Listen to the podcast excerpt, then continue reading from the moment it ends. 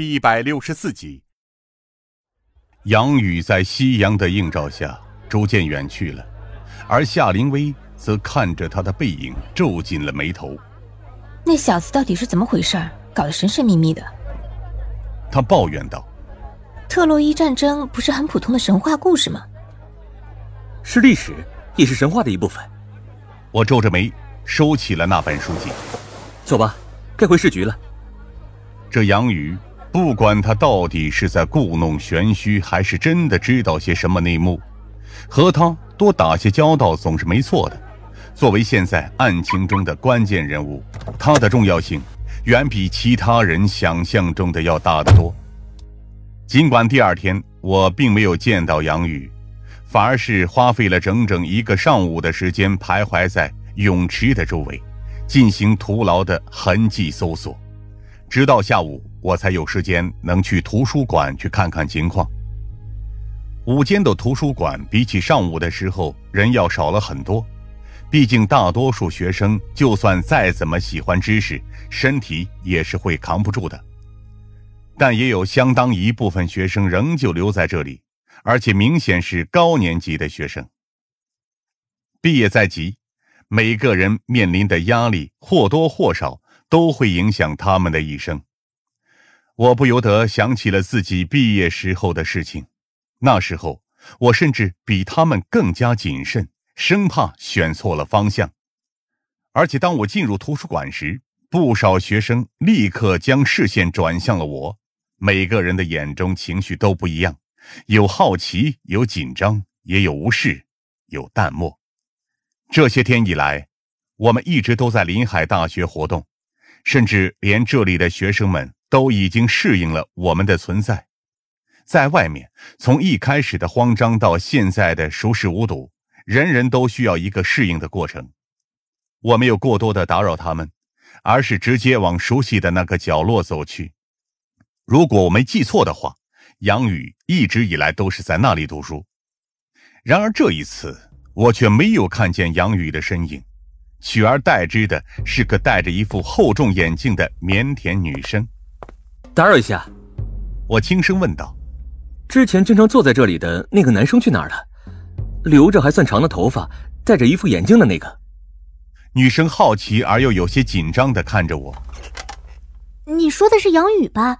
他今天上午没有过来。”我下意识的愣了一下：“那你知道他去哪儿了吗？”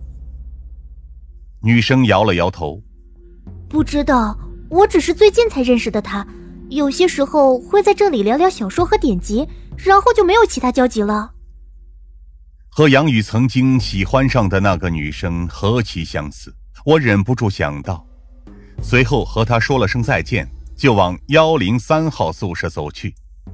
洛宾的状态相较于前次也有了一定程度上的恢复，不过当看到我的时候，他还是下意识的吃了一惊。啊，张警官，您怎么来了？我以为你会说，我怎么又来了？我自己自嘲的笑道：“我来找杨宇，你知道他会去哪儿吗？不在图书馆吗？”洛宾同样有些吃惊。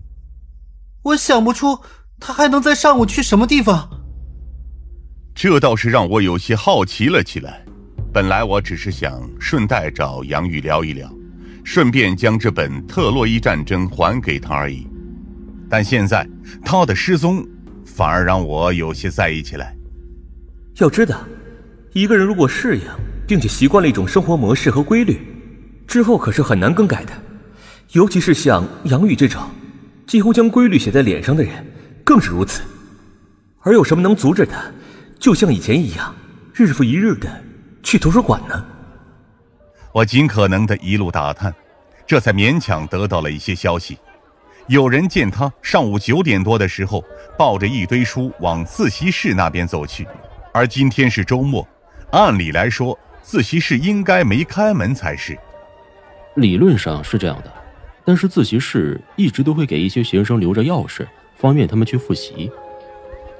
一个教学楼里学生会干部打扮的学生推了推眼镜，向我解释道，随后他还不忘补充：“毕竟。”不是每个人都能习惯得了宿舍里的吵闹和图书馆里的拥挤，相比起来，自习室里面就要安静的多，而且也有复习的氛围。我还拜托他为我带路，他倒是也没有拒绝。毕竟在他看来，也许协助我们进行校内的活动也是他们的职责之一。